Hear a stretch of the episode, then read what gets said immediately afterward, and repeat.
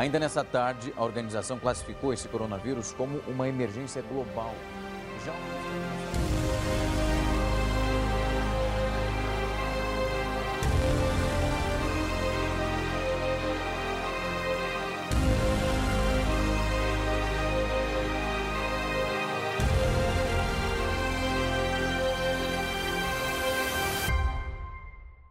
Guia de sobrevivência para os últimos dias.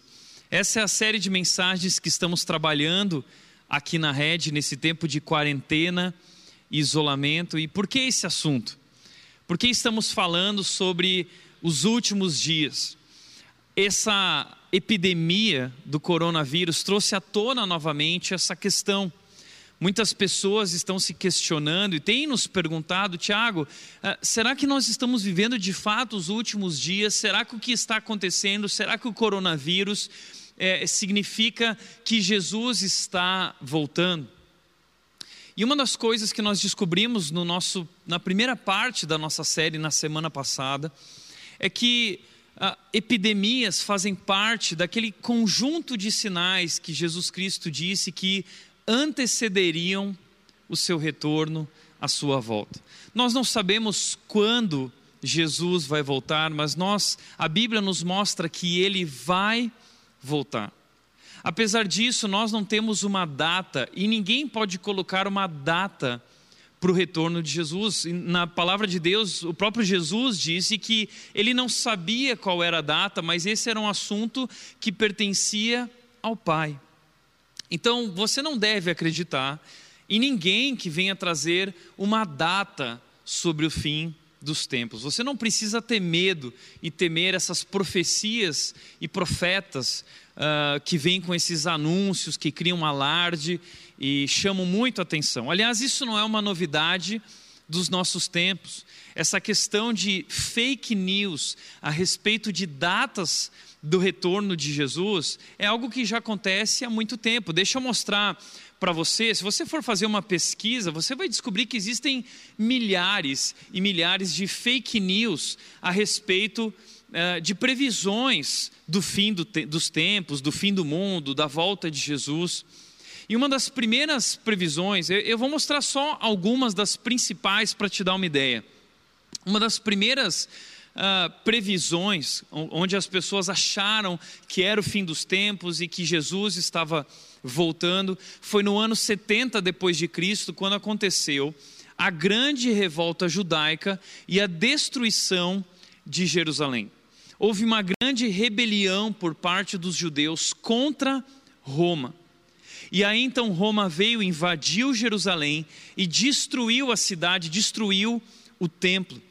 E é interessante que isso é uma das coisas que pertencia às palavras de Jesus lá em Lucas 21, é, que nós vimos na semana passada, Jesus falou sobre rebeliões, Jesus falou sobre guerra, Jesus falou sobre a destruição do templo. Então, quando tudo isso começou a acontecer, muitas pessoas, especialmente uma seita uh, que era a seita dos essênios, um grupo de judeus que, acreditar, que não acreditava em Jesus, mas acreditava na vinda do Messias, acreditava então que esse era o momento que o Messias estava retornando, esse era o sinal, mas nada aconteceu naquele momento. Depois, ah, houve no ano mil depois de Cristo, houveram várias profecias entre esse tempo, mas no ano de mil depois de Cristo, é, eles dataram essa data acreditando o Papa Silvestre II previu o apocalipse milenar para esse momento. E ele acreditava que no ano mil depois de Cristo uh, estaria se completando o reino milenar. E aí então Jesus retornaria. E aí muitas pessoas acreditaram que ali era o fim do mundo. Depois houve um outro grande momento que foi no ano de mil 666 depois de Cristo. Como eu disse na semana passada, esse número 666, que é conhecido, apresentado no Apocalipse como o número da besta, algo simbólico, ah, as pessoas acharam que o ano de 1666 seria então o ano do fim do mundo. E, e aconteceu algo interessante, eles tiveram nesse período uma grande epidemia que foi a peste bubônica, conhecida também como peste negra, que foi até hoje é a, a, a, epidemia, a maior epidemia, mais trágica, que matou muitas pessoas, números catastróficos, atingiu uh, boa parte da população da Alemanha e da Ásia, matou cerca de 75 milhões a 200 milhões de pessoas, dizimou a população da Europa. E não somente isso, mas houve um grande incêndio em Londres nesse mesmo ano, e mais de 100 mil pessoas morreram na cidade de Londres por causa desse incêndio. E logo eh, as pessoas come começaram a achar que ali era então o fim do mundo. Então veja só que essa questão de epidemia não é uma novidade dos nossos tempos, isso sempre existiu. O mundo sempre viveu e passou por ciclos e fases de grandes epidemias. Inclusive, Martinho Lutero, reformador, uh, ele, ele passou por grandes epidemias, epidemias de grandes proporções, e ele sofreu por causa disso, e ele escreveu como cristãos deveriam se portar em momentos de grandes epidemias. Então, o coronas faz parte de uma lista de grandes epidemias uh, pelo qual ah, os homens, a terra já, já passou e já experimentou. Ah, depois, houve também, talvez conhecida de muitos de vocês, uma previsão no ano de 2000 depois de Cristo, quando Nostradamus, ele tinha profecias de que o fim do mundo aconteceria entre setembro, mais ou menos, de 1999 e o ano de 2000.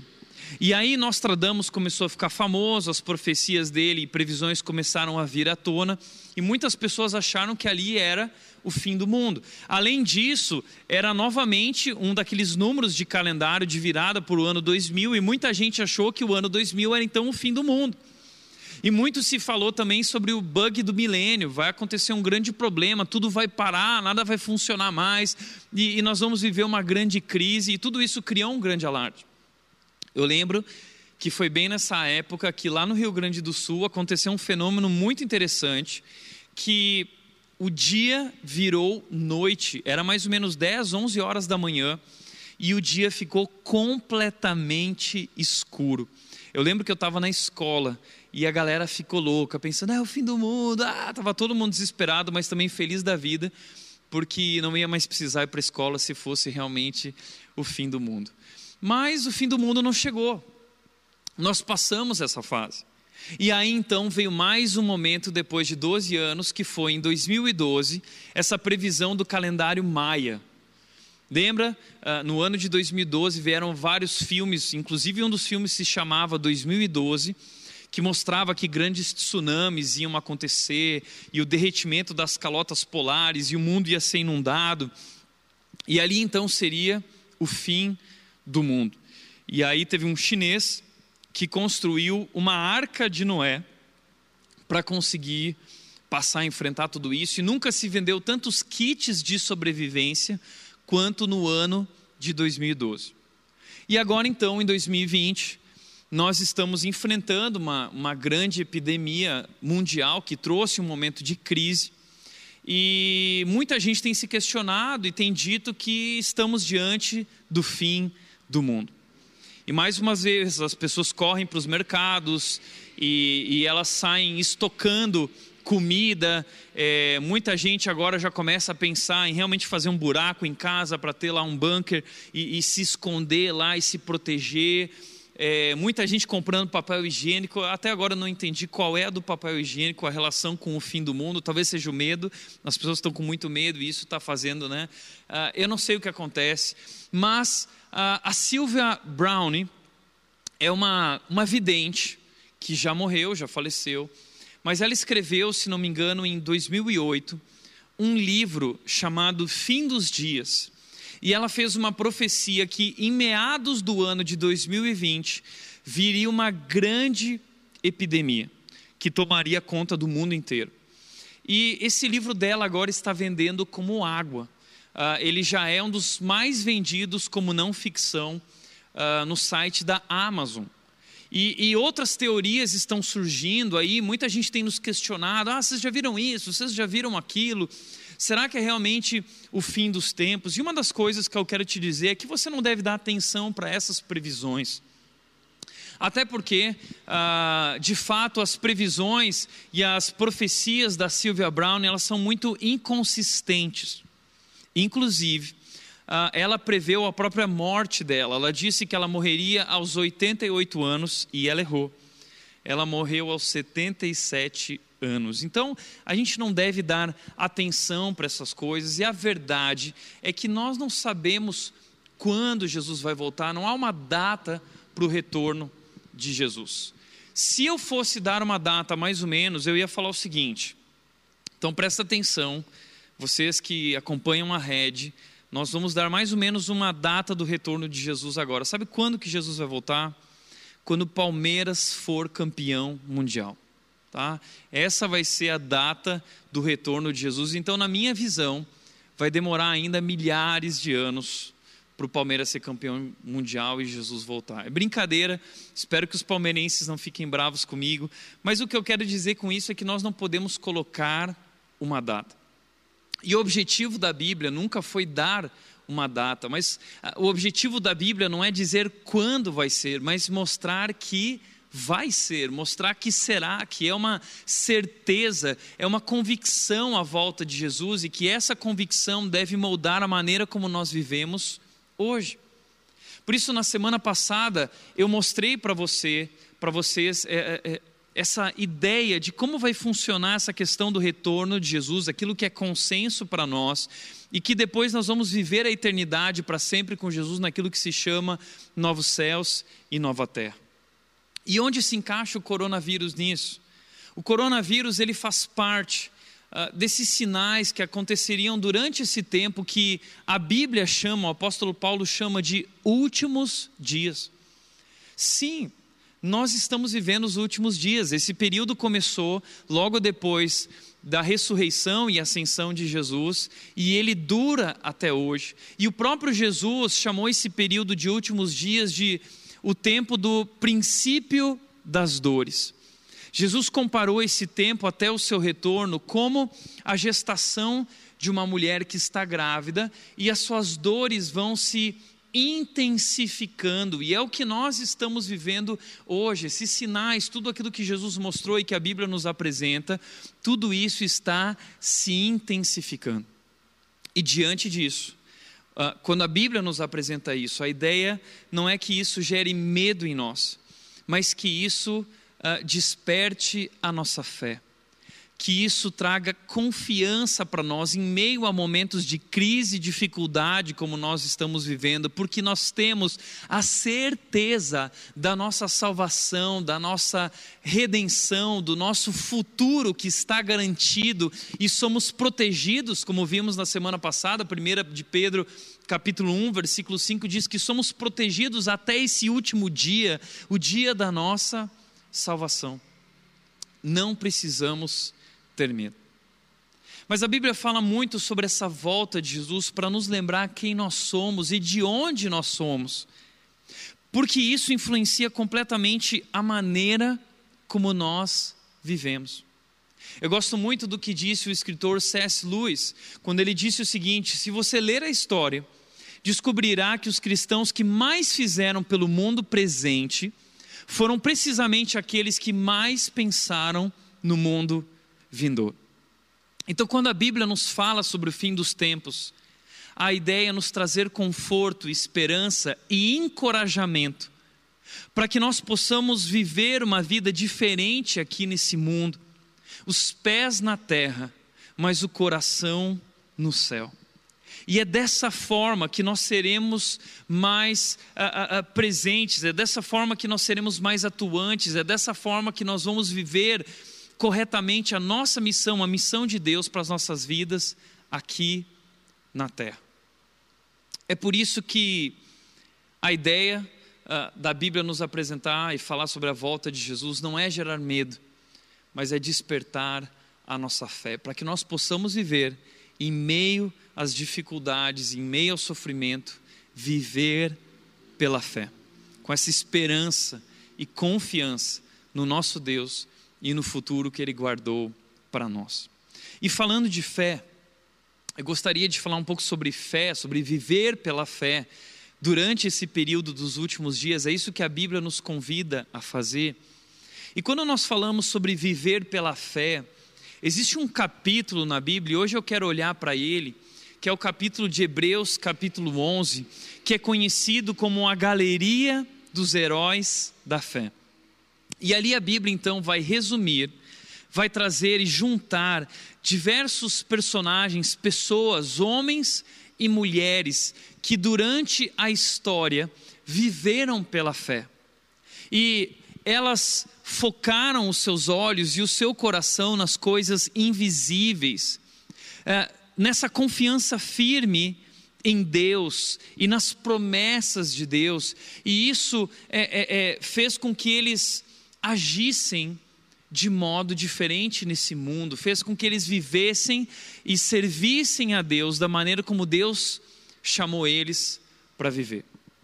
E eu quero te convidar a olhar um pouco hoje junto comigo para um, um trecho desse capítulo que traz algumas características dessas pessoas. Ali em Hebreus capítulo 11, nós vamos ver que a Bíblia fala sobre Noé, a Bíblia fala sobre Abel, a Bíblia fala sobre Abraão, Hebreus 11 fala sobre Moisés, fala sobre Gideão, fala sobre muitas pessoas. E algumas das coisas, lições que eu aprendo em Hebreus 11, que é um dos capítulos mais fantásticos da Bíblia, uma das coisas que eu aprendo nesse capítulo é que os heróis da fé eles não, não são, não eram pessoas perfeitas. Abraão não era um homem perfeito, pai da fé, ele tinha muita dificuldade com a fé. No começo ele duvidou de Deus, ele e Sara duvidaram de Deus. Moisés também foi um grande homem, um herói da fé, conhecido como herói da fé, mas ele também vacilou muitas vezes, ele era um homem irado, ele mesmo não entrou na terra prometida porque ele desobedeceu a Deus a ferir a rocha, coisa que ele não deveria ter feito. Nós vemos na galeria dos heróis da fé Sansão, Sansão está lá, e você sabe, Sansão foi um homem que jogou no lixo tudo aquilo que Deus tinha é, colocado na vida dele, escolhido ele como nazireu, mas ele não viveu de acordo com o seu chamado, de acordo com a sua identidade. Então o que nós descobrimos ali é que, em primeiro lugar, os heróis da fé não eram pessoas perfeitas, eram pessoas comuns, mas pessoas com fé. E ali eu aprendo o que é a fé deles. A fé, olhando para a vida e testemunho, exemplo deles, eu entendo que a fé é uma firme confiança em Deus em suas, e em suas promessas. Lembra que Hebreus capítulo 11, versículo 1 diz que fé é a certeza das coisas que não vemos e daquilo que esperamos. É isso. Nós não vemos a Deus, mas nós temos plena certeza e confiança de que Deus existe e Ele enviou Jesus Cristo e Ele tem um plano para as nossas vidas e Ele é o Criador e Ele tem um futuro e nós esperamos esse futuro. Então a fé é essa firme confiança em Deus e em Suas promessas. Outra coisa que eu aprendo é que a verdadeira fé sempre conduz a atitudes ações e decisões práticas. A fé não é algo subjetivo. A fé é algo que se torna prático. A fé, ela se transforma em nossa vida em ação. O próprio Tiago disse isso, irmão de Jesus, na sua carta de Tiago, ele disse que a fé sem obras é morta, ou seja, a fé e ação caminham juntos. E o que nós vemos na vida deles é que essa fé se transformou em atitudes, uma forma de viver, um jeito de viver. E por último, a lição que eu aprendo também é que a fé não nos livra de dificuldades e sofrimento. Se você ler o, capítulo 11 de Hebreus, que é um capítulo lindo, eu quero te convidar a ler durante essa semana, você vai perceber que esses homens e mulheres que viveram pela fé, eles sofreram. Passaram por muito sofrimento enfrentaram perseguição, morreram de, muitos morreram de forma brutal. Então, o fato de sermos cristãos não nos isenta das dificuldades, não nos blinda do sofrimento. Mas Deus nos chama a viver pela fé. E sabe que quando eu olho para esses homens que viveram pela fé, eu percebo três marcas nesses heróis. E se nós queremos também é, viver pela fé, nós precisamos entender e, e nos vestir com essas três marcas que os heróis da fé, que a fé produziu na vida desses homens e mulheres. Eu, eu quero tratar, trabalhar com você essas três marcas em Hebreus capítulo 11, versículos 13 a 16. Três marcas dos heróis da fé. A primeira, a sua identidade. O texto diz para nós, Hebreus capítulo 11, versículo 13, todos eles morreram na fé. Todos esses homens e mulheres, conhecidos como os heróis da fé, eles morreram. E não estão mais entre nós, mas eles morreram e até o final da sua vida eles creram. Não vacilaram na sua fé, não perderam a sua fé. E embora não tenham recebido todas as coisas prometidas, as avistaram de longe e de bom grado as aceitaram. Então, o versículo 13 de Hebreus 11 está nos dizendo que eles, eles morreram tendo fé, e, e, eles não receberam tudo aquilo que eles criam, que eles tinham fé, as promessas, mas eles viram de longe, eles avistaram o invisível, e eles deram as suas vidas por isso, reconheceram que eram estrangeiros e peregrinos nesse mundo. Então, o que essas pessoas entenderam que levou elas a viver uma vida diferente? Em primeiro lugar, elas entenderam a sua real, a sua verdadeira identidade. Eles descobriram que eles eram estrangeiros e peregrinos nesse mundo. Eu não sei se você sabia disso, mas a Bíblia diversas vezes usa essa palavra que nós somos peregrinos. A Bíblia nos apresenta dessa forma. Porque nós ah, que conhecemos Jesus, a Bíblia diz que nós não somos desse mundo, nós pertencemos a outro mundo, nós vivemos aqui na terra, mas a nossa cidadania é uma cidadania celestial. A nossa pátria é uma pátria celestial, é esse lugar que Deus preparou para nós, uma cidade, um futuro na eternidade com Cristo, um lugar maravilhoso. E esse é o nosso problema. Porque nós esquecemos quem nós somos e de onde nós somos. A Bíblia diz que nós somos peregrinos, peregrino, e a gente confunde essa questão do peregrino porque muitas vezes nós não nos portamos como peregrinos, a gente se porta como se a gente realmente fosse um cidadão desse mundo, a gente se porta como se realmente a gente fosse daqui. E a gente passa a amar as coisas daqui. O que é ser um peregrino? Eu gosto muito do que o Billy Graham disse quando ele disse: Minha casa está nos céus e eu estou apenas viajando neste mundo. Eu creio que aqui a gente tem uma ideia do que significa ser um peregrino. Nós estamos apenas de passagem por esse mundo. É apenas uma passagem é apenas um momento, mas a nossa vida, a nossa pátria, a nossa casa está nos céus. E não há lugar melhor que a nossa casa. Não há lugar melhor que o nosso lar. Essa é uma frase muito famosa. Não há lugar melhor que a nossa casa, não há lugar melhor que o nosso lar. É uma frase muito famosa de um clássico que eu amo. Eu sou apaixonado por uma história chamada o Mágico de Oz. E a Dorothy, que é aquela menina que brigou com sua família, ela foi parar na terra de Oz. E depois, quando ela estava voltando para casa, ela começa a dizer: Não há lugar melhor que o nosso lar. Isso serve para nós cristãos. Não há lugar melhor que o nosso lar, a nossa casa. Não é assim quando a gente viaja. A gente sempre fala que viajar é muito bom. Viajar é muito bom, não é?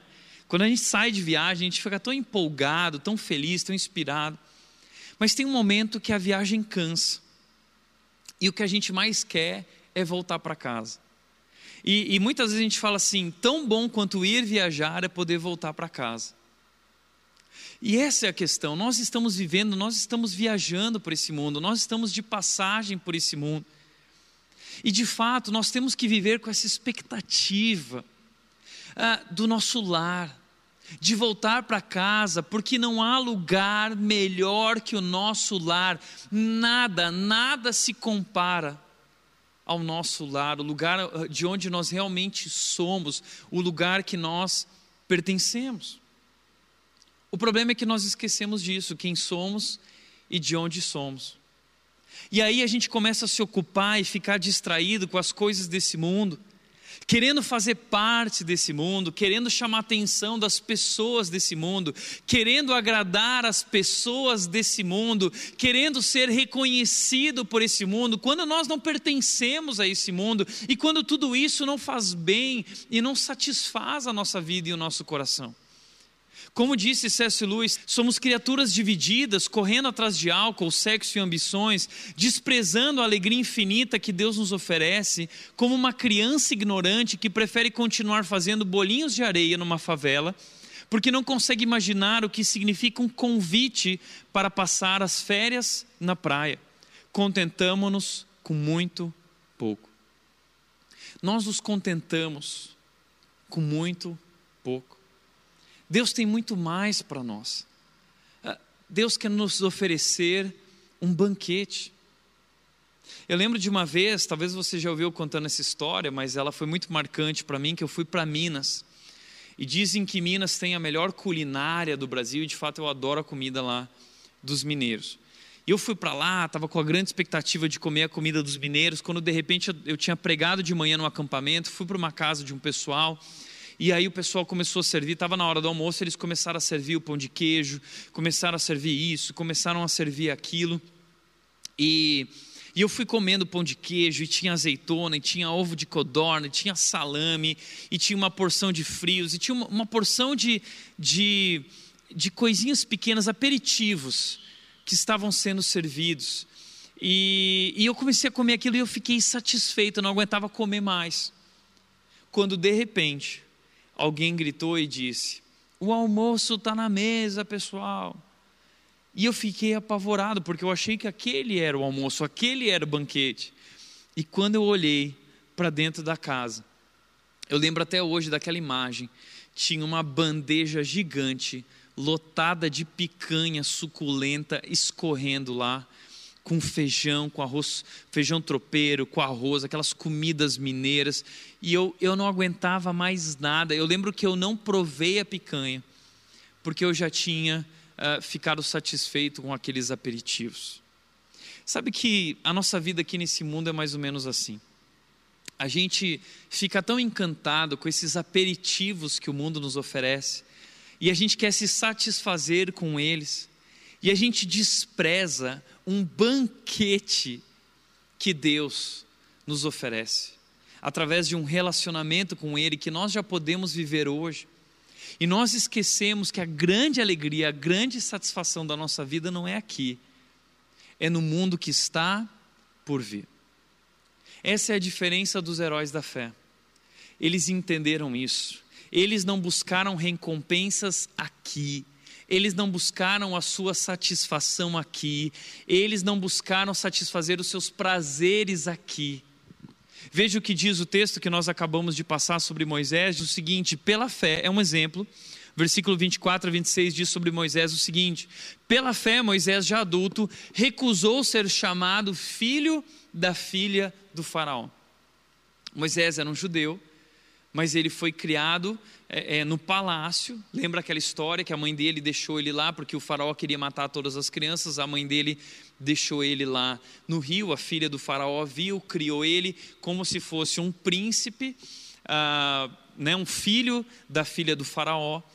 E, e, ele foi educado, ele tinha sua identidade, ele tinha tudo isso, ele tinha alguns direitos, mas ele abriu mão de tudo isso, porque ele quis se identificar como alguém que pertencia ao povo de Deus. E o texto diz: preferindo ser maltratado junto com o povo de Deus, a aproveitar os prazeres transitórios do pecado. Então, haviam prazeres sendo oferecidos para ele, oportunidades sendo oferecidas para ele, mas ele rejeitou tudo isso porque ele sabia que havia algo muito melhor, que era aquilo que Deus tinha para ele, a recompensa que estava em Deus. E diz o texto: considerou melhor sofrer por causa do Cristo do que possuir os tesouros do Egito, pois tinha em vista sua grande recompensa. Então Moisés viveu como um estrangeiro, como um peregrino, como alguém que estava de passagem e que receberia de Deus a sua recompensa. E é assim que nós também devemos viver a nossa vida. Entender que há algo muito melhor para nós. O céu é muito melhor. Veja o que diz ah, C.S. Lewis, ele disse, vamos passar isso aqui, Hernandes Dias Lopes diz o seguinte: o céu é melhor. A bem-aventurança eterna não pode ser comparada com as coisas mais excelentes dessa vida. Aqui habitamos numa tenda frágil, Lá no céu habitaremos numa mansão, casa não feita por mãos. Aqui somos peregrinos e estrangeiros, lá habitaremos em nossa verdadeira pátria. Aqui somos esmagados por medos e angústias, mas lá descansaremos de nossas fadigas. E ele continua dizendo: aqui somos surrados pelas doenças, esmagados debaixo do peso de nossas fraquezas, mas lá teremos um corpo incorruptível e glorioso. Aqui temos riquezas que os ladrões roubam e a traça corrói, mas lá tomaremos posse de uma herança gloriosa e imarcessível. As glórias da nossa vida futura são infinitamente mais belas e mais excelentes que o melhor das riquezas dessa vida. Não se compara. O melhor de Deus para nós está por vir. Sem dúvida, Deus tem algo muito melhor do que as coisas que esse mundo pode nos oferecer. É por isso que, quando John Bunyan escreveu aquele livro chamado O Peregrino, um livro muito famoso, é uma história, uma ficção sobre o cristão, um homem que é um peregrino, e diz o seguinte eh, no livro dele: nunca percam o reino de vista. É um conselho para o cristão e para o peregrino, e diz o seguinte: não percam o reino de vista. Não deixem de acreditar nas coisas invisíveis. Não permitam que nada neste mundo lhes domine. E acima de tudo, cuidem bem de seus próprios corações. Não deixem que sejam contaminados por desejos impuros, pois são enganadores e levam à morte. Nunca percam o reino de vista. Uh, nunca deixem, nunca permitam que esse mundo lhes domine. Nunca deixem de acreditar nas coisas invisíveis. Foi assim que viveram os heróis da fé do passado. Eles não perderam o reino de vista, eles não perderam as recompensas de vista, eles não deixaram de acreditar no invisível. E é assim que eu e você hoje somos chamados a viver.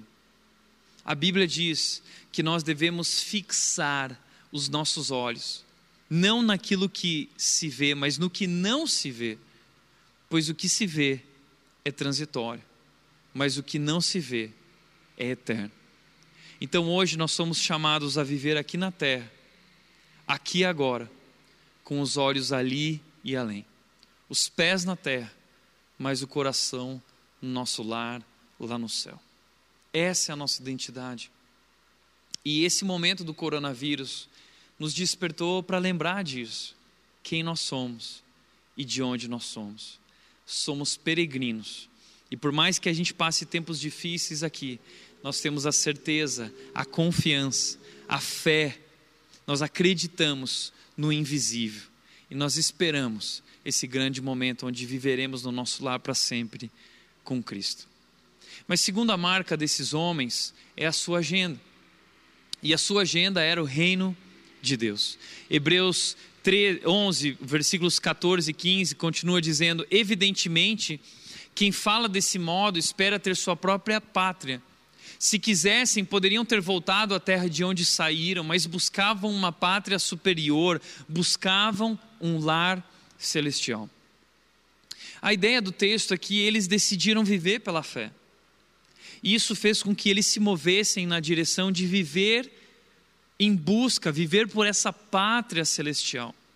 Uma vida uh, uh, uh, diferente nesse mundo, servindo ao propósito dessa pátria celestial, desse reino celestial, desse Deus a quem eles serviam. Então, a agenda deles, o compromisso deles, era fazer a vontade de Deus. E é isso que nós somos chamados a fazer. A Bíblia nos convida a viver hoje como eles, buscando viver por nossa pátria superior, buscando viver pelo reino de Deus. E o que é o reino de Deus? John Stott diz que o reino de Deus é o lugar onde a vontade de Deus é plena, onde a vontade de Deus exerce o domínio. E viver por essa pátria celestial é permitir que essa pátria celestial hoje domine o meu coração e a minha vontade. E é viver de acordo, não com o meu desejo, com os meus sentimentos, mas viver de acordo com a vontade de Deus para a minha vida e servir a vontade de Deus. Por isso que a Bíblia diz o seguinte, lá em, Mateus capítulo 6, versículo 33, diz o seguinte: busquem em primeiro lugar o reino de Deus e a sua justiça, e as demais coisas, todas essas coisas lhe serão dadas ou lhe serão acrescentadas.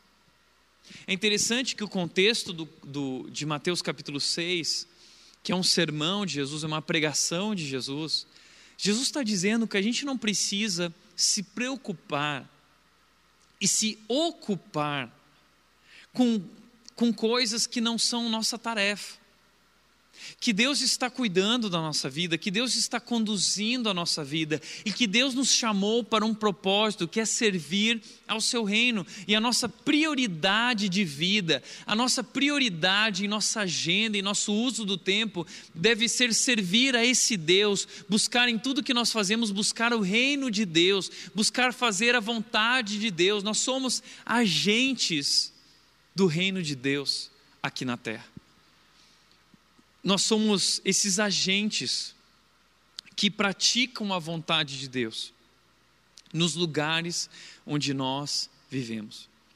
Foi isso que os heróis da fé fizeram. Eles se ocuparam das coisas de Deus. Eu nunca esqueço quando um jovem angolano, Nelito, daqui a pouco eu conto a história dele rapidamente. O Nelito virou para mim e falou o seguinte: Tiago, Cuida das coisas de Deus, que Deus vai cuidar das tuas coisas. E eu guardei essa frase para sempre no meu coração. Como se Deus me dissesse: Cuida das minhas coisas, que eu cuidarei das tuas. Essa é a ideia desse texto. Deus está nos chamando para cuidar das suas coisas aqui na terra. E Ele vai cuidar das nossas coisas. Ele vai cuidar da nossa vida. Ele vai nos sustentar. O nosso papel é ser sal nesse mundo, é ser luz do mundo. Nosso papel é servi-lo nesse mundo. Nós somos a igreja, o povo de Deus, e nós somos chamados para uma missão.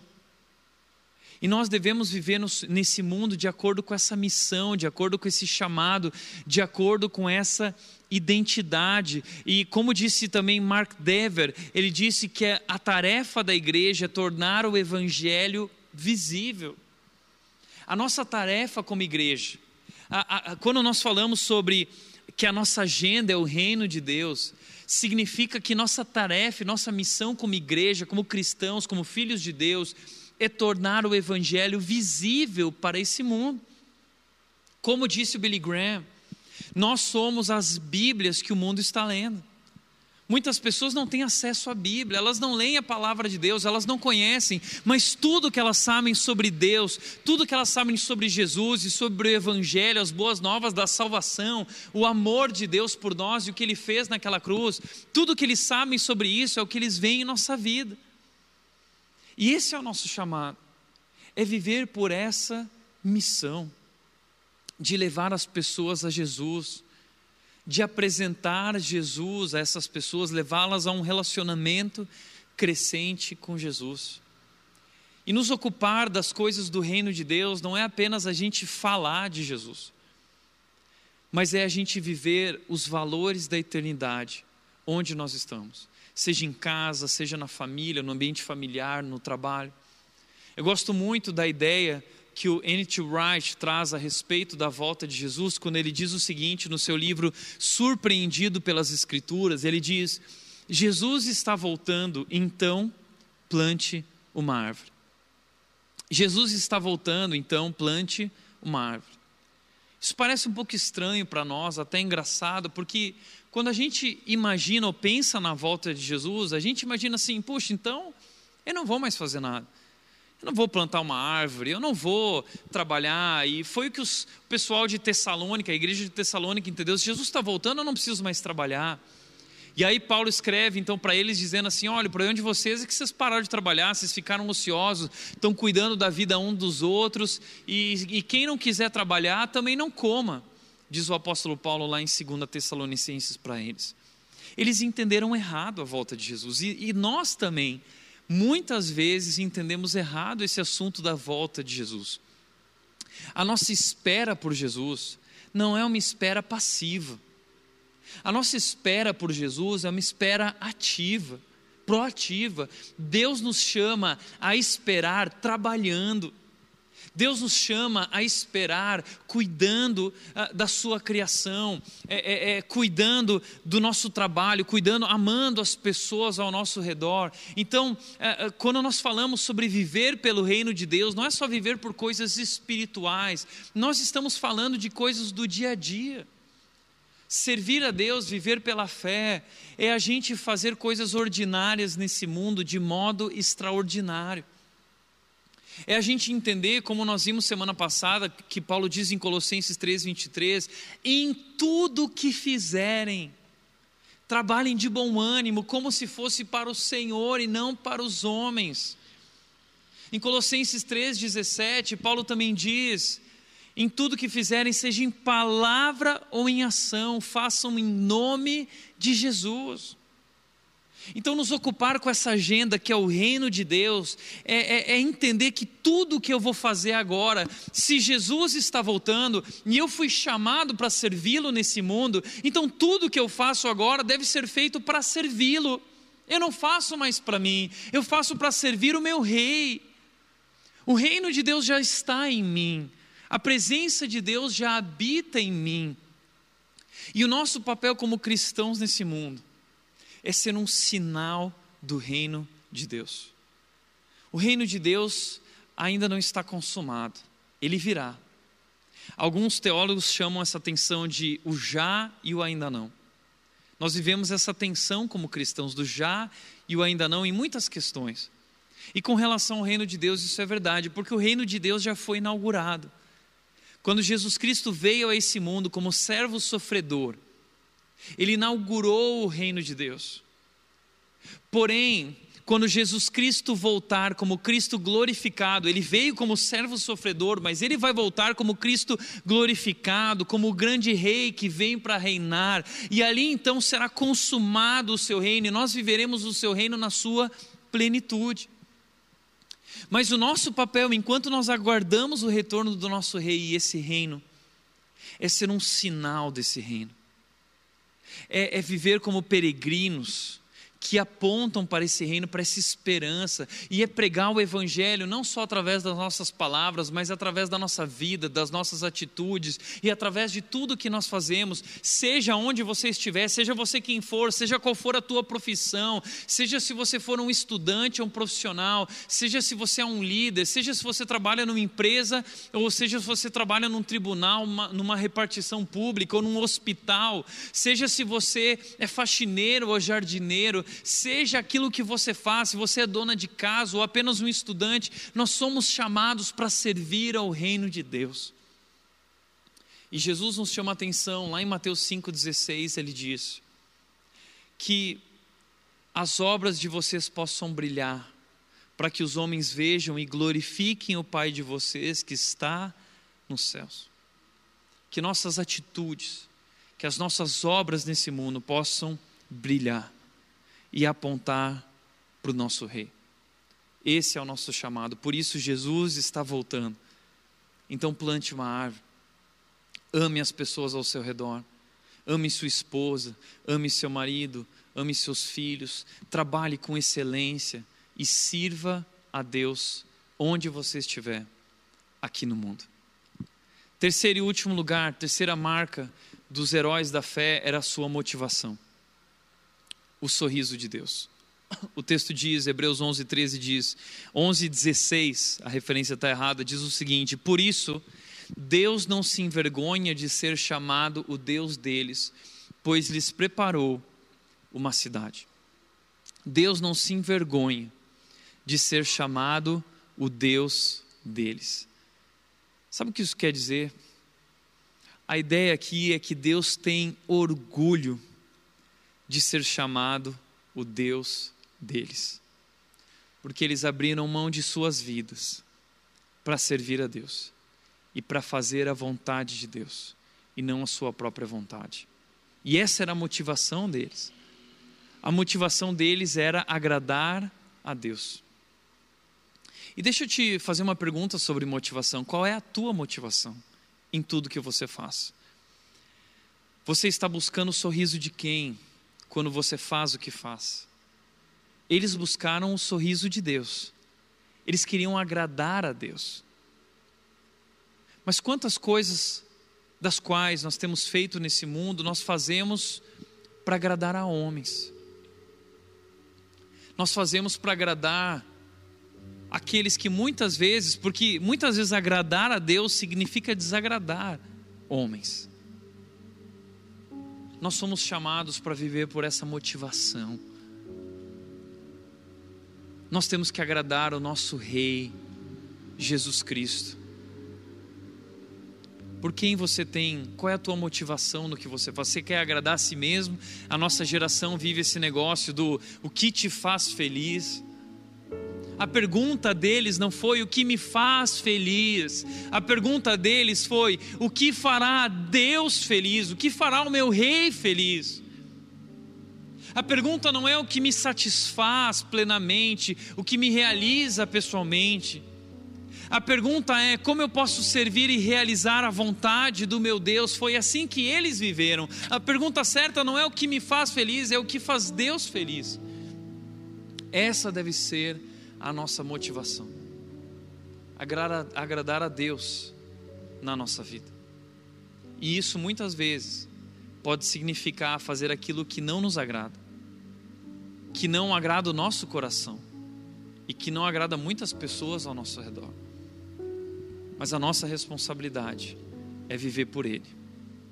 E o texto diz: Pois Deus lhes preparou uma cidade. Você entende isso? Jesus disse: Na casa de meu pai há muitas moradas. E ele diz que ele vai preparar um lugar para nós e ele vai voltar. E a Bíblia descreve esse lugar. No último capítulo da série, nós vamos descobrir como é esse lugar. É maravilhoso, é incomparável. Não dá para a gente compreender e nesse sentido, nesse sentido, nem olhos viram, nem ouvidos ouviram o que Deus preparou para aquele momento. A gente não tem ideia. A Bíblia descreve, a Bíblia apresenta para nós, revelou isso para o apóstolo Paulo e para os apóstolos, mas nós não somos capazes de imaginar quão maravilhoso será. Mas a ideia é que essa cidade, ela deve mexer com a nossa vida e com o nosso coração nos enchendo de expectativa, nos fazendo viver por isso. Foi assim que esses homens viveram. Eles entenderam a sua identidade como peregrinos. Eles entenderam a sua agenda que ela deveria ser a vontade de Deus, o reino de Deus. E eles tinham como motivação na sua vida somente agradar a Deus. Que nós também possamos viver como eles quem sabe assim nós possamos também viver pela fé e ser usados por Deus na nossa geração. Porque essa é a ideia de Hebreus 11. A ideia de Hebreus 11 não é que a história terminou e esses homens viveram e deixaram uma grande história para ser contada, não. Hebreus 11 agora vem nos convidar para participar dessa história porque a história de Deus, dos heróis da fé de Deus, continua sendo escrita em nossa geração. Veja o que o texto continua dizendo. Hebreus 11, 39 e 40 diz: Todos eles obtiveram aprovação por causa de sua fé, no entanto, nenhum deles recebeu tudo o que havia sido prometido. Eles não receberam tudo o que tinha sido prometido para eles, eles aguardaram, eles avistaram, e estão aguardando até agora Porque o texto diz: nenhum deles recebeu, pois Deus tinha algo melhor preparado para nós, de modo que sem nós eles não chegassem à perfeição. Veja o que o texto diz, olha que interessante, pois Deus tinha algo melhor preparado para nós. O que significa isso? Significa que Deus tem um plano completo e nós fazemos parte desse plano. E muitas vezes, quando nós olhamos para os heróis da fé, a gente olha para Moisés com grande admiração, com Abraão, para Abraão, para Davi, para vários homens, a gente diz: Uau! Mas saiba que Deus preparou algo melhor para nós. Talvez você diz, puxa, imagina lá Moisés vendo o mar vermelho se abrir, que incrível. Imagina o maná todos os dias, que oportunidade que eles tiveram. Imagina Davi derrotando o gigante Golias, uau, se eu pudesse viver algo assim. Entenda uma coisa: Deus preparou algo melhor para nós. O que significa isso? Sabe o que significa? Nós ah, conhecemos a Jesus Cristo, nós sabemos que o Messias veio, eles não viram, eles viveram, eles imaginavam que viria, eles creram no Messias, eles esperaram pelo Messias. Jesus Cristo veio e agora que Jesus Cristo veio, a Bíblia diz que todo aquele que recebe a Jesus Cristo recebe o Espírito Santo de Deus. O Espírito de Deus habita em nós, o próprio Deus Criador, através da presença do seu Espírito, habita em nós. É isso que significa que Deus tem algo melhor preparado para nós. Nós temos um privilégio que eles não tiveram, o próprio Deus habita dentro de nós, e quem tornou isso possível foi Jesus Cristo. E eu não preciso mais, como eles, ir até o tabernáculo ou ir até o templo para adorar esse Deus. Eu posso aqui agora. A Bíblia diz que no meu quarto eu posso fechar a porta e eu posso me conectar com o Deus que está em secreto. Deus tem algo melhor preparado para nós. Hoje eu e você podemos viver um relacionamento maravilhoso com Deus, íntimo com Deus, constante na presença de Deus. A Bíblia diz que o véu do templo foi rasgado, ou seja, já não há mais separação. Eu posso estar com Deus e nada pode nos separar desse relacionamento, dessa proximidade, desse amor de Deus, desse cuidado de Deus, da salvação de Deus sobre nossas vidas. E a ideia que o autor de Hebreus está trazendo aqui é que, de modo que sem nós eles não chegassem à perfeição, é porque Deus tem um plano perfeito. E o plano de perfeito de Deus não foi realizado completamente com eles. Por quê? Porque a história continua sendo escrita. E agora a nossa vida, a nossa fé se junta à fé desses heróis da fé para completar o plano de Deus. Deus quer que nós façamos parte também dessa história. O autor de Hebreus está falando sobre isso, nos convidando a olhar para esses homens, sendo inspirados, encorajados para também se juntar a eles, para que então nós possamos ter um todo perfeito do plano de Deus que Ele tem para esse mundo e para as nossas vidas. Por isso, Hebreus 12. Aqui nós temos os últimos versículos de Hebreus 11, e aí vem Hebreus 12 e Hebreus 12 diz o seguinte: portanto, olha só, portanto, diante disso, uma vez que estamos rodeados de tão grande multidão de testemunhas, quem são as testemunhas? São esses homens e mulheres do capítulo 11, Abraão, Moisés e tantos outros citados ali, os conhecidos por nós como heróis da fé, eles são essa grande multidão de testemunhas e aqui a imagem que o autor de Hebreus está trazendo é a imagem de uma arena.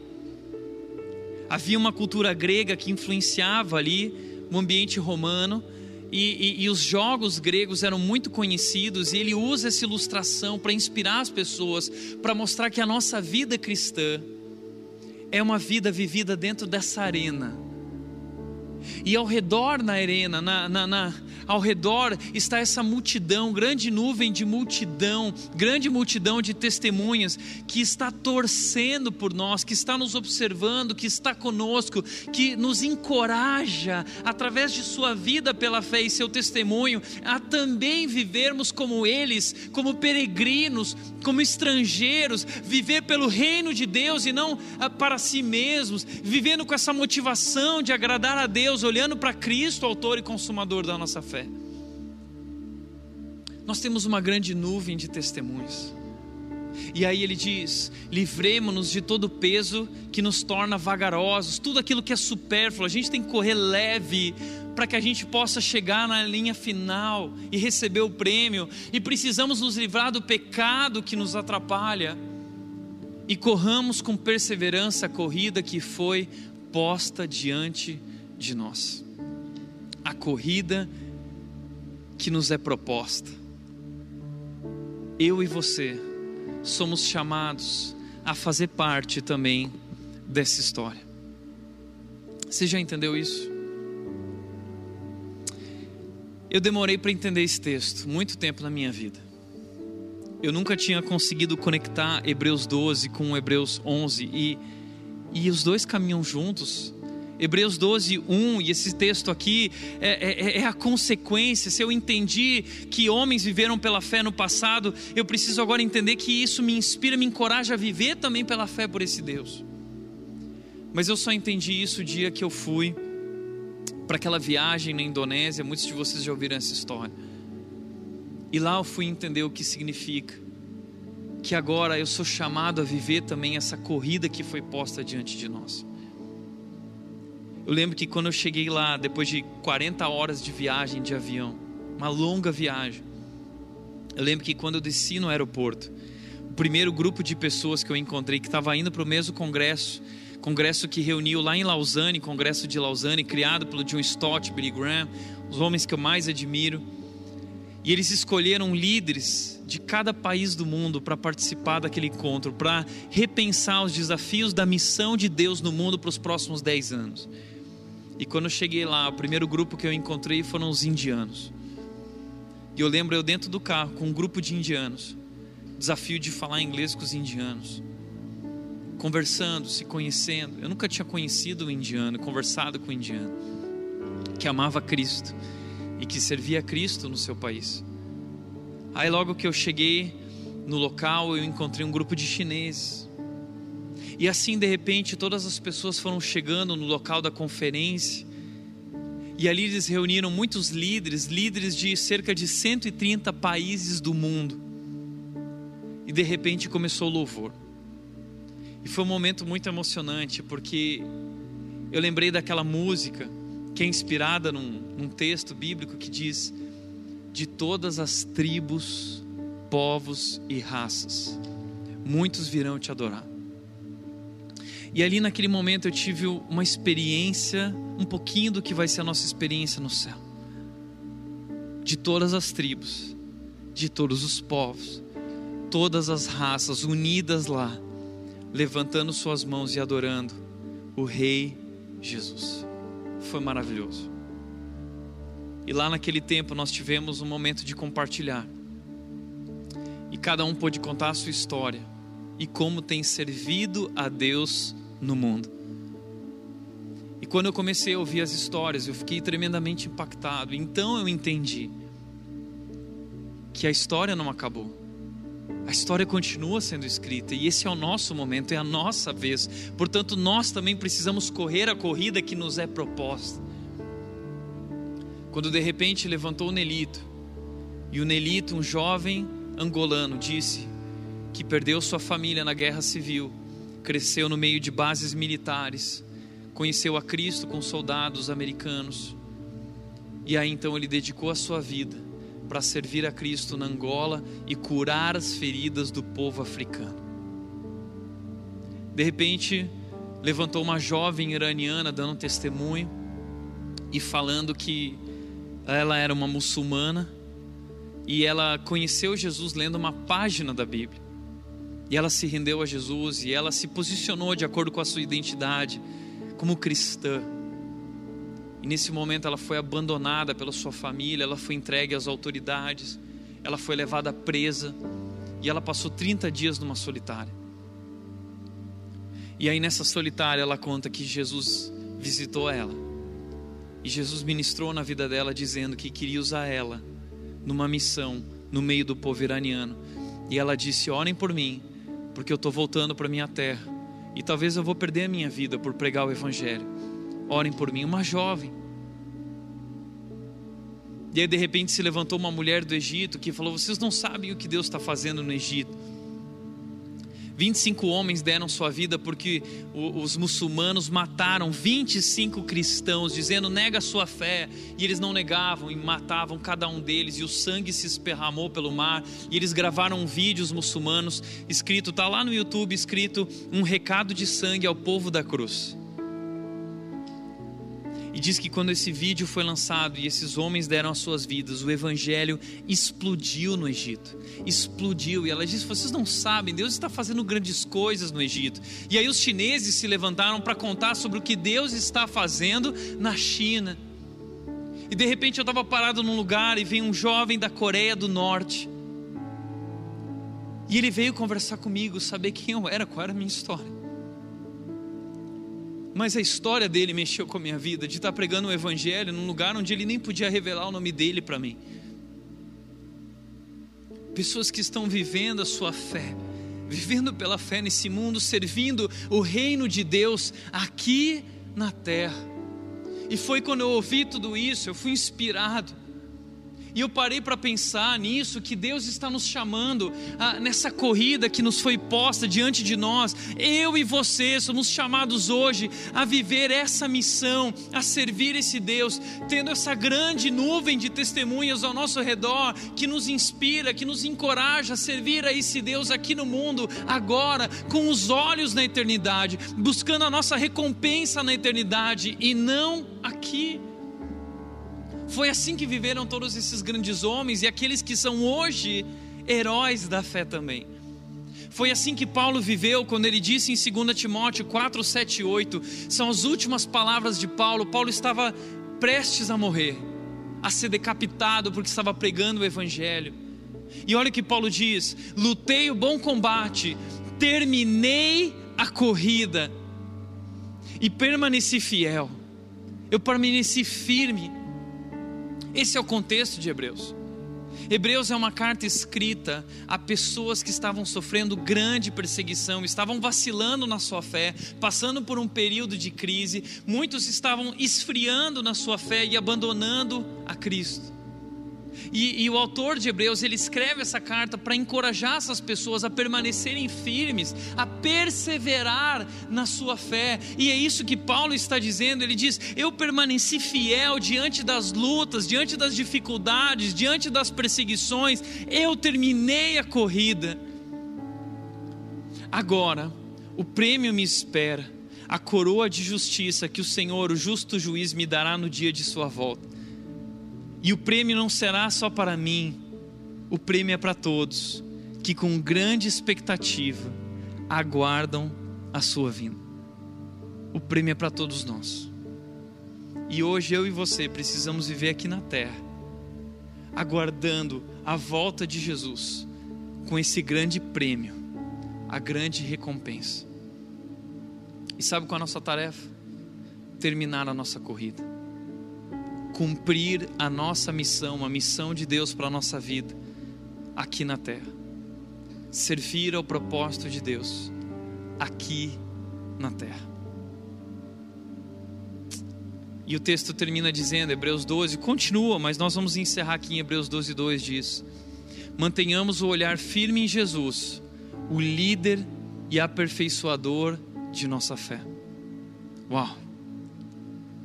De todos os heróis da fé, a nossa maior referência é Jesus Cristo. E é para Ele que nós devemos voltar o nosso olhar, como se Jesus estivesse na linha de chegada. Eu gosto de imaginar isso em Hebreus 11, 12.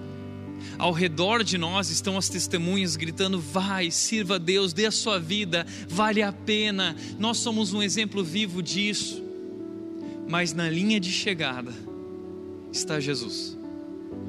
E Jesus está na linha de chegada gritando e dizendo: Vem, você vai conseguir, porque você já é vitorioso, porque eu venci o mundo. É isso que significa mantenhamos o olhar firme em Jesus, o líder e aperfeiçoador de nossa fé, o consumador da nossa fé, aquele que começou a obra em nossas vidas e vai completá-la até o dia de Cristo Jesus, como diz Filipenses 1:6. Aquele que bradou na cruz dizendo: Está consumado. Aquele que tornou possível viver essa corrida, viver para Deus e ter um relacionamento com Ele e ter um futuro garantido, vida abundante, vida eterna. Ele é o nosso líder, Ele é a nossa maior inspiração e Ele está na linha de chegada, gritando e nos convidando para viver com essa expectativa e viver por Ele e terminar nossa corrida. Como Ele disse em João 16:33, no mundo vocês vão passar por aflições, mas tenham bom ânimo, pois eu venci o mundo. Jesus Cristo já venceu essa corrida. E tudo que nós precisamos fazer é continuar, é perseverar. Por isso eu quero dizer: não interessa o que está acontecendo na sua vida hoje, não desista, persevere, continue firme e não vacile na sua fé, não desperdice a sua vida, dedique sua vida a Deus e coloque o seu coração no céu, nas coisas de Deus. E viva aqui na terra servindo a esse Deus. Por isso, para refletir e praticar, em primeiro lugar, fé é confiar firmemente em Deus e em Suas promessas para as nossas vidas. Isso é fé. Confiar em Deus e nas promessas que Ele tem para nós, a recompensa, o prêmio que nos aguarda na Sua vinda. Segundo lugar, enquanto aguardamos a volta de Jesus, devemos servir a Deus aqui no mundo. Fomos chamados para ser um sinal do reino de Deus, levando outras pessoas a Cristo, vivendo os valores da eternidade, trabalhando e fazendo a obra de Deus aqui nesse mundo. E terceiro e último, Deus continua escrevendo a sua história e está procurando novos heróis da fé. Deus está à procura de novos heróis. Como diz 2 Crônicas 16, 9, os olhos do Senhor estão atentos por sobre toda a terra, procurando aqueles que lhe dedicam totalmente o coração para que possa fortalecê-los. Deus está à procura de novos heróis da fé, pessoas que vão viver pela fé e servi-lo nesse mundo. E o que eu quero dizer é que você nem imagina, mas existem pessoas ao redor desse mundo rendendo suas vidas a Cristo, sofrendo todo tipo de dificuldade, porque estão vivendo pelo nome de Jesus. E eu não sei você, mas eu tenho esse desejo de fazer parte dessa história. E eu quero te convidar, e é isso que o autor de Hebreus está nos convidando, é escrever o nosso nome nessa história também. E deixar Deus escrever a sua história através das nossas vidas. Ele nos convida a participar disso. Que privilégio. Eu fico imaginando, às vezes, e quero te convidar a imaginar comigo, o momento que a gente chegar lá no céu e que nós vamos estar todos juntos. Às vezes eu pergunto para algumas pessoas: quem é a primeira pessoa que você quer ver lá no céu? Você quer ver Moisés, quer ver Abraão, Apolo, Davi, quem você quer conhecer lá no céu? Talvez Ruth. Mas eu fico imaginando esse momento final. Quando todos nós estaremos juntos reunidos, os heróis da fé do passado, os heróis da fé ao longo da história da igreja, como Martinho Lutero, como os missionários de missões modernas, como Hudson Taylor, como William Carey, uh, como George Miller, pessoas que dedicaram suas vidas a Cristo, e nós estaremos lá juntos, todos nós reunidos, e aí então o plano de Deus aperfeiçoado, perfeito, completo, através de todas essas pessoas. E aí eu fico imaginando que nesse momento a gente vai ter um daqueles momentos que crente gosta, né? A gente que é crente, a gente gosta de ter aquele momento de compartilhar, e nós faremos um grande culto de gratidão. E culto de gratidão que a gente faz é contar nossa história, olhar para trás e agradecer. E aí eu fico imaginando que nesse momento, talvez Abraão vai começar o culto de gratidão, ele vai levantar a mão e dizer: Eu sou Abraão, e eu vivi pela fé. E pela fé eu deixei a minha casa, a minha terra, e eu fui para a terra que Deus me mostraria. E eu criei que Deus me daria um filho e faria uma grande nação. E assim Deus fez. E assim eu fui usado. Essa é a história de Deus através da minha vida.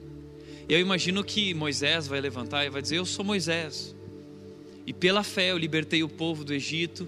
E nós atravessamos através do mar vermelho a seco. E no deserto Deus nos sustentou e Deus uh, uh, nos deu água, Deus nos deu maná, Deus fez, Deus fez com que nossa roupa não se desgastasse. E essa foi a história que Deus escreveu através da minha vida para a glória dele. Eu fico imaginando que vai vir Davi. Eu sou Davi. E eu matei aquele gigante lá de três metros e, e eu fui rei de Israel. E várias pessoas vão começar a compartilhar pela fé, pela fé, pela fé. Eu fui usado, eu vivi, eu servi a Deus. E eu fico imaginando que depois de todo mundo compartilhar, todos vão virar para mim e para você. E eles vão perguntar: e aí? O que Deus fez através da sua vida? O que significou para você viver pela fé e aguardar Jesus? É a sua vez. Eu quero te convidar a pensar: o que você vai dizer nesse momento? Qual é a história que Deus vai escrever através da sua vida para a glória dele? Pensando nisso, eu quero te convidar agora a entregar a tua vida a esse Deus maravilhoso e fazer aquela oração que eu aprendi a fazer como missionária, que diz: Deus, não me deixe de fora daquilo que o Senhor está fazendo no mundo. Vamos orar? Pai, eu quero te agradecer, Deus, por esses homens e mulheres na Bíblia que nos inspiram pessoas que abriram mão de suas próprias vidas, não pensaram em si mesmas, não buscaram sua satisfação pessoal, realização pessoal, não buscaram a sua própria felicidade, mas buscaram acima de tudo, Deus, viver para ti. E o Senhor usou a vida deles para escrever a tua história, para alcançar pessoas e eles são um sinal do teu reino, eles são um sinal de quem Jesus Cristo é. E hoje nós também somos chamados, em nossa geração, a viver como um sinal do teu reino. Deus, não, não deixe que a gente se esqueça quem nós somos, que somos peregrinos, estrangeiros nesse mundo, que somos filhos de Deus. Que o nosso coração não esteja nesse mundo, que esse nunca seja o nosso lar mas que o nosso coração esteja no céu, o nosso verdadeiro lar, e não há lugar melhor que o lar, e que nós possamos viver com essa expectativa e viver pela fé nesse momento, nessa presença contigo, e que hoje nós possamos, que essa fé, Deus, possa se transformar em atitudes, ações e decisões práticas na nossa vida, que nós possamos te servir nesse mundo. Deus, por favor, não nos deixe de fora do que o Senhor está fazendo no mundo. Nos usa na cidade de Indaiatuba, nos usa na nossa região, nos usa em nossa família, nos usa no trabalho, na escola, na faculdade, onde nós estivermos. Nos usa no Brasil, nos usa no mundo, Deus, para que nós possamos ser essa luz do mundo, filhos de Deus inculpáveis no meio de uma geração que que brilham como estrelas no universo. Deus, que o Senhor nos use para apontar para Cristo e para o teu reino. Esse é o nosso desejo de todo o coração, em nome de Jesus. Amém. Amém. Espero que Deus tenha falado contigo através desse culto, através desse texto bíblico e que isso te leve a dedicar a tua vida à missão de Jesus aqui no mundo, vivendo e aguardando esse grande prêmio e recompensa que um dia nós teremos com Cristo no nosso maravilhoso lar. Amém? Que Deus abençoe a tua vida, uma excelente semana e até o próximo domingo.